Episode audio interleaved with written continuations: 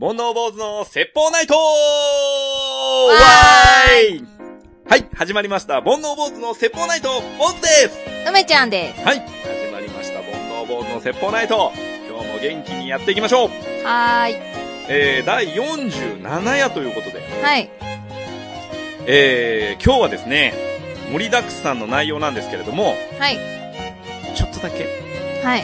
一個だけはい。話していいですかどうぞ。ちょっと薬と笑った話なんですけど、はい。先日ね、えー、巣鴨、うん。おじいちゃんおばあちゃんの、えー、原宿はい。を歩いておりまして、はいえー、東京にね、巣鴨というとこがあって、おじいちゃんおばあちゃんたくさんいるエリアなんですけども、そこを歩いててね、えー、巣鴨ってね、結構その平均年齢、歩いてる人の平均年齢、70、80、90代も珍しくないぐらいの感感じ。で、まあ、60代ともなると若造なんですよ。へー。でね、結構至るところにうん。座るところがあって、うんちょっと休憩できるよううな。んうん。で、俺もたまたまそのテクテク歩いてて、うんその座ってるところの、で、ちょっと休憩しようと思って、うん座ったんですね。うんたらね、隣のベンチで、えっと、60代ぐらいの女性と、うんうんえー、80代ぐらいのおじいちゃんとうん座ってて、どうやら初めまして、うんうんな感じで、結構ね、あの、あちこちで初めましてで勝手に話始まってるんですけど、うんうんその、女性の方が、うんあ、こんにちは、みたいな感じで、えっ、と、話しかけてて、うんうんで、男性の方も、あ、どうも、みたいな。うんうんで、今日あったかいですね、みたいうんうんな。そうですね、つって。で、たわいもない話をいくつかしてて、僕もちょっと片耳で聞くような感じだったんですけど、んそしたらね、女性の方が、あら、そうなんですね、みたいな。おいくつでらっしゃるんですかってうん男性の方に聞いて、うんいくつに見えるみたいな。うんうんまあ、よくあるやりとり。はいはいはいで、いやーまあもう私は60代なんですけど70代ぐらいですかみたいな感じで言ったら、男性の方が、あははは、うんわしはもう91じゃ、うんうんえー、見えないですねいやいや、そんなことないよと。 うんもうわしなんて、余命いくばくもないって言ってましたから ね。どういう意味それと思って。余命いくばくもないってね。うんなんか、言い慣れた言い方でやってたけ ど。持ちネタなんじゃない持ちネタなんだろうね。なんかその言い方あんのかな本当にと思いながら。 嫁行くばくもないっていう言葉はあるよねあ、あるんだ。うんえーそう言ってて。で、あの、女性の方が大爆笑してま したね。そんなこと言うんだと思って。自虐ネタですね自虐ネタですうんね。はい。薬とくすいとはね、い 笑っていただければ。はい。えー先日ね、ちょっと気になる記事を見つけまして、これ梅ちゃんどうかなと思って、えー見つけた記事があるんですけれども、うんえーサイト名がポーチ。うんっていうサイトで、どう思う鍋を食べてる時にそれはやめてくれと思う行為ランキングへってーいうのが発表されてて、えー、まあ鍋ってこの時期ね、食べるじゃないですか。はいで、鍋ってまあ一人で食べるよりみんなで食べる方が多分多いとは思うんですけども、はいえー、それはなしだろうと思う行為ランキングが発表されてました。うんまず紹介しますね。はいえー、対象が全国の20から30代の男女1044人。おーで、クーポンマガジンホットペッパーが発表してます。はいえー、鍋シーンでなしと思う行為ランキング。うん10位、は一い人鍋。はいちょっと一気に言っていいですうか、ん ?10 位、一人鍋。はい9位、タレを混ぜてオリジナルタレを作る。うん8位、宴会の鍋メニュー。うんは7位、締めなし鍋。あ6位、直箸。うん5位、鍋の汁をたくさん取る。 うん4位、鍋奉行が仕切る。うん3位、いきなり具材を全部入れる。うん。 2位、逆さ箸。うんうん。 1位、1回取った汁を鍋に戻す。あというわけあ。で、はい。えー、鍋の NG 行為ということで、どれか気になったやつありましたあの、10位ら辺のやつの何がいけないのかよくわかんなかったんですけど。一人鍋ってダメなの一人鍋いいやんな。ねえ。てか、ほ、誰にも迷惑かかってないのそうだよな。。わ迷惑かかってないやつは、私は別に全然、いい。タレを混ぜて自分のタレ作るとかどうでもいいよね。んねあれは直箸。え直橋は私、逆さ橋の方がいいや。俺もやん。や俺ね、これを話そうと思ったのはそこなの。うん。直箸って、何にも悪くないと思う。直増しはいいけど、まあ、例えばまあ会社の飲み会とか、うん友達とかだったら、一言言って嫌な人もいるかもしれないから、そしたらまあ合わせるけど、私は他の人が直増しされて嫌なことは全然ないけど、まあ、中にはね、潔癖症の人とかいるんだったら、まああれかな。でも鍋って直増しいや、一応だから取り分け用のあるよねね、お盆、あ、えっと、お玉だったり、うん箸だったり、菜箸だったりが、あるはあるわな。まあ、うん店で食ったらうん普。通はあるわまなあ。一応聞くけどね。うん。でも家とかさ、パーティールームとうかん。で一緒に鍋食べるような中って、うんもう直箸でいいよな。うん。なんか変にさ、気使われる方が嫌だし、うん。俺逆さ箸ね、マジでダメなんだよね。うん。あ、そうなんだ。手に持ってた方を使うんだから、それって一番汚いから。うんうん。まだ口につけてた方の方が、衛生的にはいいわけだから、うん。逆さ箸って本当に NG 行為 ですよ。しかもなんか、まだサラダとかならわかるんだけど、なんか液体物とか、 そういうのとか、なんか、金混ざりそうみたいいやー、本当に、ダメだよね。な。うん。あれは一回取った汁を鍋に戻す。それ家だったらいいよ。うん。例えば、まあなんだろう。これから増水するのに足りないとはいはかいなった時に戻すとかはいいけど、あんまりしないよね。まあ、しないよあね。ーまあ、家で、家族と食べてるぐらいだよあーね。やるとしたらね。文化によるよな。うん。うちはダメな文化だったんですよ。そうなんだ実。家がね。地域によって戻して増水作るみたいなのはあるらしいけどね。うちはね、別で、だいたい母親が、あの、出汁を余分に取っといてくれて、うんうん。で、出汁を足して、具を足して、うんんっていうのが普通でしたかうー。ね。うんで、俺はね、結構こだわり強いから、うん具はなくなってから次の具を入れたいんだけど、うん。一回ね、さらってからうん、次の具入れたいんだけど、うちのお母ちゃんは全然関係なくて、うんもうガシガシ入れていくわけ。うんうん。だから、ちょっと見ながら自分で取ってね、みたいな。うんうん。煮えてるか煮えてないか自分で取っうんうんてうんみたいな感じのスタイルでしたね。うちはもうだから鍋として完成されたものが食卓に来てたから。一発目はな。あ、一発で済んでたよ。ああ、そうなんだ。うんああ、なるほどね。うちはなんか結構しょっちゅう追加されてなたんか。しゃぶしゃぶみたいなやつだったら別皿に乗っけうんうて、ん。おあ肉も野菜も後から入れてうん。って感じだったけうど。うん。ん。こんな感じだよね。まあ鍋ね。あれなんかタレ、こだわりあります僕全然ないっすね。あ、そうなんだ。はい。あ、でも、ほとんどの場合、僕は鍋食べるときは、あの、特につけ、つゆうん。みたいなのは使わない。あだから鍋そうな自んだ体に味をつけとく方が好き。チゲとかチゲとか。豆乳とか。豆乳とかも、そのだから豆乳鍋って言ってもそこにもう、その、まあ塩胡椒なり醤油なりうん味噌とかで味をつけといて、お皿にとってすそのまま食べるっていうへえ。感じ。だからポン酢ってあんまり使う文化ないですね。僕あ、そうなんうだ。ん。私多分、しゃぶしゃぶっぽく食べる鍋が一番好きで。うん。なんかすぐ火の通るはいはい、水菜とか、レタスとうか、ん。結構薄切りにした大根とか、みたいなので、あの、しゃぶしゃぶした豚肉にこう巻いて食べるみたいなのが好きだから。だから、つけつゆだよね。うん。うんだから、ポン酢、ごまだれありきな感じで、家でやるときは。うん。で、私、しゃぶしゃぶ温野菜で働いてたから、はいはい。あの、ごまだれに、ラー油と、うんニンニク入れるのがは、いめちゃくちゃ好き。多分このラジオでも何回かうん。紹介してますけど。はい。美味しいよね。美味しい。それが食べたくて鍋やってるとこありますね。それは何その場合は、うんその鍋自体には何も入れてないのスタートは何も入れてなくって、うん。もうお湯沸かしてるだけだ。うおんーで、、肉は都度しゃぶしゃぶだけど、つどしゃぶしゃぶ。都度しゃぶしゃぶだ けど、ありきみたいな言葉で言う けど、ないから、そんな言葉。つどしゃぶしゃぶ。都度しゃぶしゃぶしてますけ反対語ど、は 何前しゃぶしゃぶ。うんどっさり 入れ。どっさり入れじゃなくって、はいはいだからこう、良きところで揚げるうん。感じだけど、野菜はだから、割と入れるけど、うん。あの、火が通り過ぎないぐらいで食べきれる量を入れて、それこそ辛いになったらまた入れるみたいな感じをこまめにやる感じですかね。ほんとしゃぶしゃぶな感じですね。今はね、俺もその方が多い。うん。あの、大人数で鍋食べることもほぼないかうら、ん。言っても一人か二人か三人かとかでしょその場合はほとんどしゃぶしゃぶが多いね。うんううん。ん。楽だよね。楽々ス。タートが楽じゃないですか。あと、一人も三人もあんまり準備変わんないしうんね。うん。野菜をたくさん切っとけばいいだけの話だかうんうんら。はい。皆さんはどうでしょうかはい。最近ね、うん。ちょっと気になる記事を見つけまして、はい。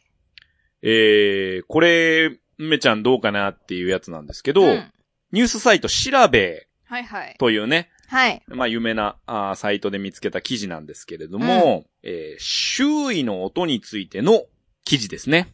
はい。えー、梅ちゃんはね、あのーカフェなんかでうんうん仕事することが多いと思うんですけれども、周囲の音ってうん気になります、めちゃくちゃ気になっちゃいますね。気になるタイプ気にしないようにしてるし、うん相手が悪いとも思わないようにしてるんだけど、うん。気になる。えーめちゃくちゃ気になる。そううん。えー、調べ編集部うがん全国の10から60代の男女1732人うん。を対象に調査したところ、全体の30.9%が、うん。えー周囲の音はあまり気にならなうーんい。つまり、まあ7割の人が気になっちゃうんうでんうすんうん。ね。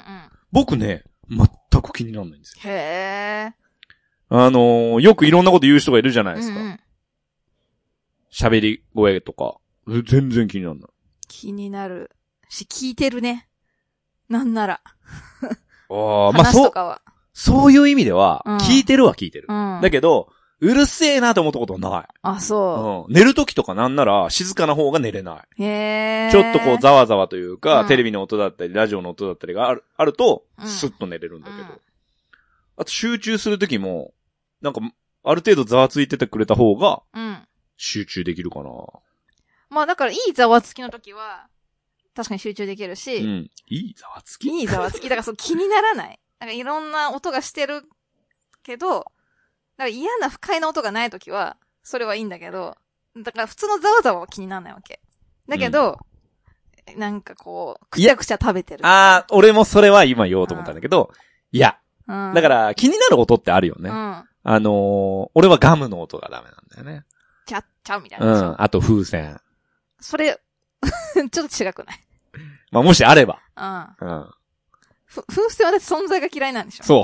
音音というかね。う。うん。あとなんだろうね。何かありますかその嫌な音。あとは、貧乏ゆすり。ええー、それ何音がしなくてもうん、視界に入ったら、もう、めそもそも気になるけど、ん。あの、なんかもう、こう、靴をさ、こう、ゆ、ゆすってる音カンカンカンカンカンみと、たタいなッタッタッタみたいな。あと、えっ、と、テーブルを、こいやいや、ちょ、ちょ、ちょっと待って。いやいやいやいや。う、うんできない。ドロリンドロリンっはいはいてやるみたはいいは。ないピアノ弾いてんじゃねえよ、みたいなやつね。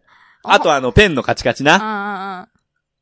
それ気に結構あるな。あるあるある。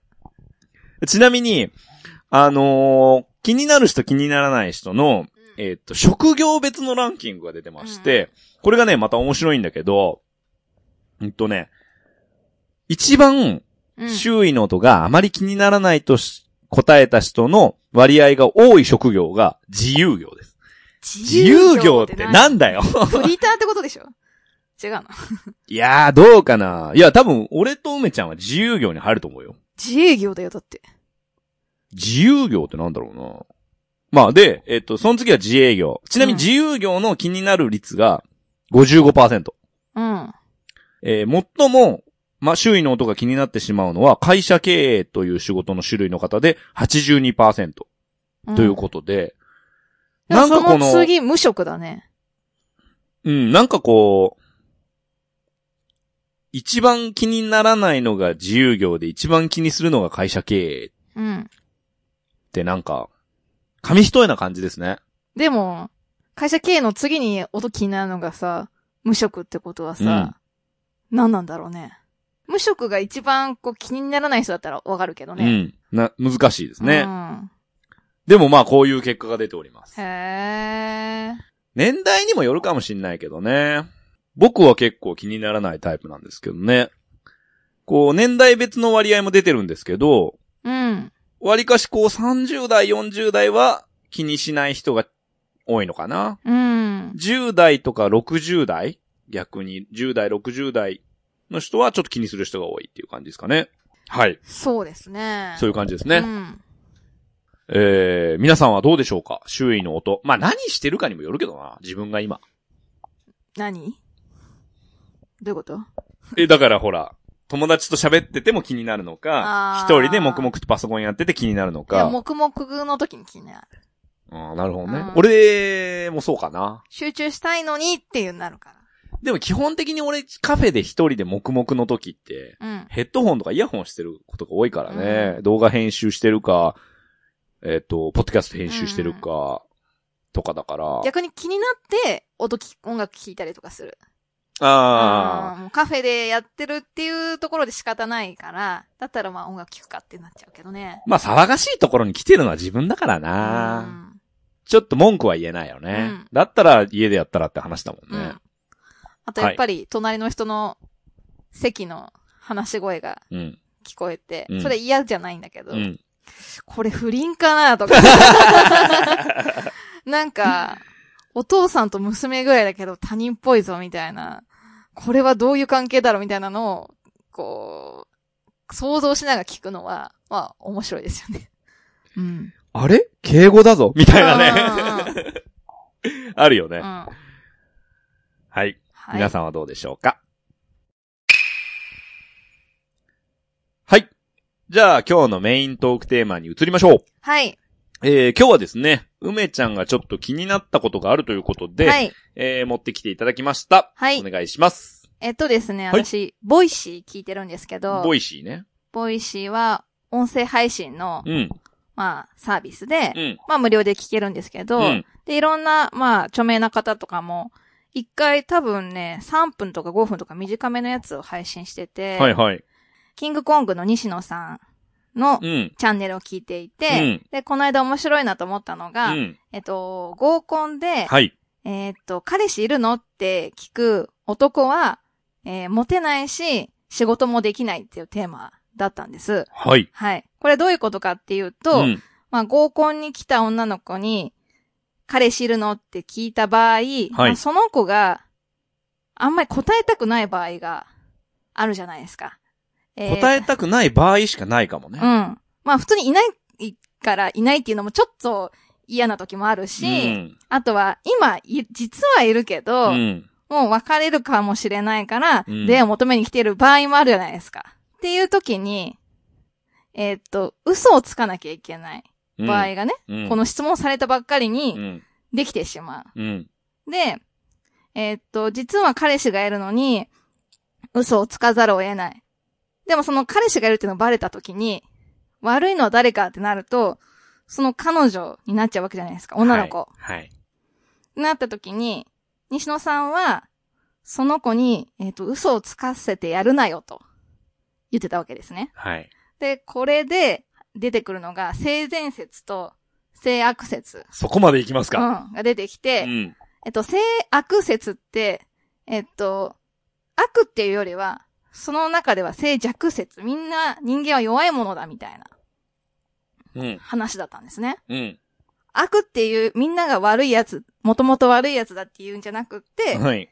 みんな欲に負ける弱い生き物が人間だよねっていうのが、まあ、本来の性悪説。なるほど。だからまあ、性弱説とも言えるみたいな話をしてうてん、うんだから、えっ、と、会社のデスクにお財布を置きっぱなしにしてたと。うん。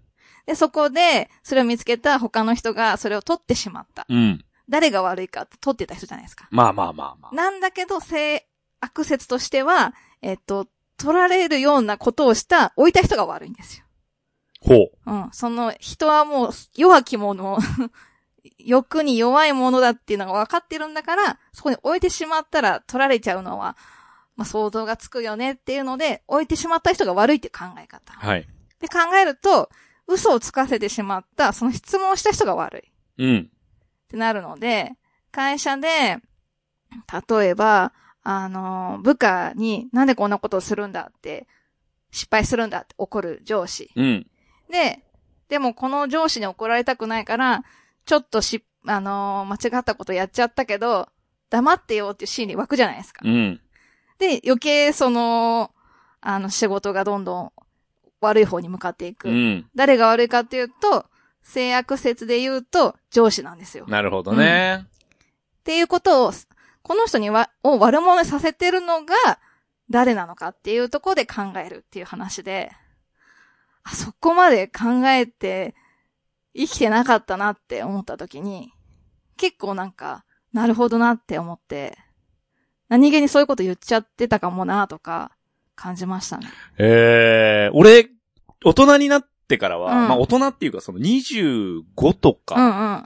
30手前ぐらいからは、結構考えながら生きてるかもうん。ね。へーというかうん。うんあんまり人を責めなくなった。うん。その制約説っていうほどのもんじゃないかもしれないけど、例えば、その何かが起こった時に、うん。うーんそうしてしまったのは、そこまで追い込んでしまったのは自分のせいみうたいな。ん例えばまあ彼女に浮気されたと。うん。うんえー僕がね、うん彼女に浮気された時に、お前何浮気してんだよって言ったことはないし、うん。うんなぜかというと、それはだから自分の魅力が低かったから、うんよそに行っちゃったわけでしそょうですね。だから、その人が悪いかって言われたら、うん。難しいよね、もし相手が8だったら、蜜が多い方に行くわけだからう、ん。そう考えると、蜜が少なかった自分が悪いうん。っていう考えんん。方をしますかね、僕は。まあそういうことですよね、今の話的にはうんね。じゃないとさ、うん。納得いかないことの方が多いじゃん、世の中。うんうんだから、それを納得させるためには、その理論を自分の中で通してるって感じだね。うんうんなんかこれにちょっと通ずるなと思ってうん思い出したのうが、ん。あの、ラブホの上野さん。はいはい私好きなんですけど、そこで面接の話が出てきて、うん。あの、これから面接に行こうと思ってるんですっていう若者に、上野さんが面接の極意を教えるっていうやつで、うん。なんかもう、とにかくなんかいろいろ落ちまくってるっていう男の人で、うんその人見た目が、もう、服装がゆるゆるというか、だらしないんですよ。はいはい。でもその人曰く、見た目じゃないですよね、人はっていうので、はい。中身で選んでくれたら、なんていうのわかるのに、うんみんなひ見た目で決めるんですよ、みたいな。はいまあは女の子もそうだし、みたいな話なんですけど、これは、えーっ、と、まあそうだよねっていう。それは仕方ないよねっていう上野さんが言ってて、うんそれは、えーっ、と、面接官の気持ちになってない。例えば、うん面接、自分が面接官だと思って、えーっ、と、面接に来た人が、例えば東大出身で、うん見た目もかっかっこいいというか、まあ、決まってい。て、うんで、えーっと、いろんな仕事をしてきたみたいな人だと、まあ採用するじゃないですか、普通。まあそうですね。特採に用落ち度もしない。得る、えっと、要素がたくさんあるから。はいはい。だからその人がもし、3ヶ月で辞めたとしても、うん面接官としては理由ができるんですよ。だって東大出身だったし、とか言って、それはしょうがないよねっていうことが理由付けできるけど、例えばどんなにいい人だったとしても、見た目が、えっ、と、だらしないとか、まあ、履歴書に書いてあることがパッとしないってなると、入ってからの結果はわかんないけど、雇って3ヶ月で辞められたら、なんであいつ雇ったんだよって言われちゃうじゃないですか。っていうことなので、見た目はめちゃくちゃ大切。だから、面接官の気持ちになってるっていう。だから、その人に、いい言い訳をさせてあげるための行為をこっちはしなきゃいけないっていう風に話をしてて、なんかちょっと、つながるかなと思って。面白いね、その話。だから、さっきも相手の立場になって考えたら、うん。えっと、言い訳をしてあげるとか、うんさせてあげるとうか、ん嘘をつかせないとか、うっん。ていうとこまで至ってないこと結構多いかもって思って、うん。なんかこっちが正直に言いたいからとか、なんだろうな、嘘をつきたくないからとか、そういう、こっちが気持ちいいことだけで決めてるかもしれないけど、あっちはどうなのみたいな。っていうのを結構思った話でしたね。ううんんうん。俺だから、結構それ気にして生きてるかもね。うん。それがいいって思ってるんじゃなくて、うんやっぱりその、人は判断するときに、必ず要因というか原因があるわけでしょ、うんだからそれは、なぜその思考に至ったか。うん。うんまあ、1対1の人間関係の場合って、必ず原因がこっちにあるわけでしょいいも悪いも。うんうんうんだからその、行動に至った要因は何だろうな、みたいな。あの時のあの行動、俺の、あの時のあの行動かな、みたいなのは、結構考えるけどね。うんだからそれが考えすぎのパターンの方が多い。うんうんうん。あの時のあれ気にしてたかなと思ってとかって言うと、うんうんうんは、何それみたいな感じの方が多いけど、だからね、気にしいなんだなって分かった、自分が。うんそうだね、結構そういうのは気にすることの方が多いかな、うん、うんね、あんまり気にしすぎて大変になっちゃうのはまた本末転倒かもしれないけど、でもそういう考え方で行動するの、もう面白いなというか、うんうん。。なんか結果が違ってくるだろうなって思って。そうだね、うんだから人を責めるのは、相当なことがない限りう、ん。しないようにはしてんだけどななんかムカッと来ても、なんでそうな、そうしたんだろう、この人って思った時うに、ん。あ、私があえて言ったからかも、とうか、ん。ね、考える。思うよ。本思う思う思当 う向かってしたまま、わーって喋っちゃうと、どんどん腹が立ってきて、わわかるわかるつまんないってなっちゃうけど、一回落ち着いて考えたら、いや、私の、もう、そういうこと同じことしちゃったな、とかさ、ありますよ。でもそういうの考えない人の方が幸せだなとは思うけどね。今になってあ、ーその、、取り越し苦労みたいなのも多いし、結局それ考えて、相手の気持ちとか考えうんうんて、何も行動を起こせないのが一番良くないなと思うから、人の目を気にするとはまた違うと思うんだけどね。うん似てるけど違うねん。それは結局さ、私がどう思われてるかを気にしてるわけじゃん。うん。なったら結局、自分のこと考えてるってことになるんだよね。うん。難しいけど。難しいね。じゃあ、傍若無人に何でもやっていいかっていうと、果たしてそうではないし、うん。うんある程度のその、ことはしなきゃいけないけど、でも全部が全部自分の責任にしてたらさ、うん。相手に何も言えないし、うん。その、すべて自分のせいにしてたら、相手はわがまま放題だからうね。んそれもちょっとまた違ってくるしうんね。そうですね。深いですね。うん。なんかバランスかなまあそうだ ね。。うん自分がどっちかに偏ってたら、あ、そういう考えがあるから、えっと、こっちが気をつけてあげようとか、許してあげようとかっていう風に、うまくこう、コントロールできたらいいのかなって思いましたね。そうだね。バランスですね。う。ん。でしかも多分そのバランスが取れる場所は一生見つからないと思う。うんうんここっていうのはね、うんうんずっとそれを迷いながら、生きていくんだなって思い ます。はい。 はい。はい。こんな感じでいいですかあそうですね。どんなまとめ えー、それでは今日もですね、はいえー、恒例のはい。コーナーに行きたいと思います。えー、梅ちゃんの勝手に星座占いわーいわーいはい、えー、梅ちゃんの勝手に星座占い。梅ちゃんがはい。勝手に星座占いします。勝手にね。はい。何の根拠もありません。はい。えー、ただ、一喜一憂皆さんしてください。はい。でも結構当たると思います。だようね。ん。はい。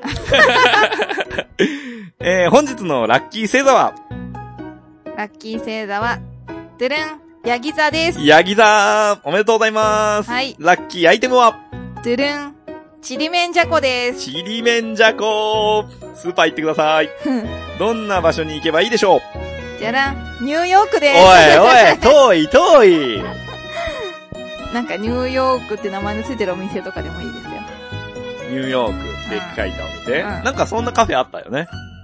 あるある。ねカカフェあるね。うん。あうん、チェーン店のやつでしょ。とあれどうあの、ニューヨーク、ニューヨーク、ニューヨークみたいな感じでこううんチェーン。ダメですダメそれは店やちょっと、遠すぎますね。はい。はいじゃあ、ニューヨーク行ってください。はい。えー、どんなことが起こるでしょうてるん、ヘアスタイルを褒められるでしょう。いいじゃ。うんん。坊主でもいいんでしょそう。いい頭の形だねって。嬉しい嬉しい。嬉しいでしょ。うはん。ありがたいね。はい。い。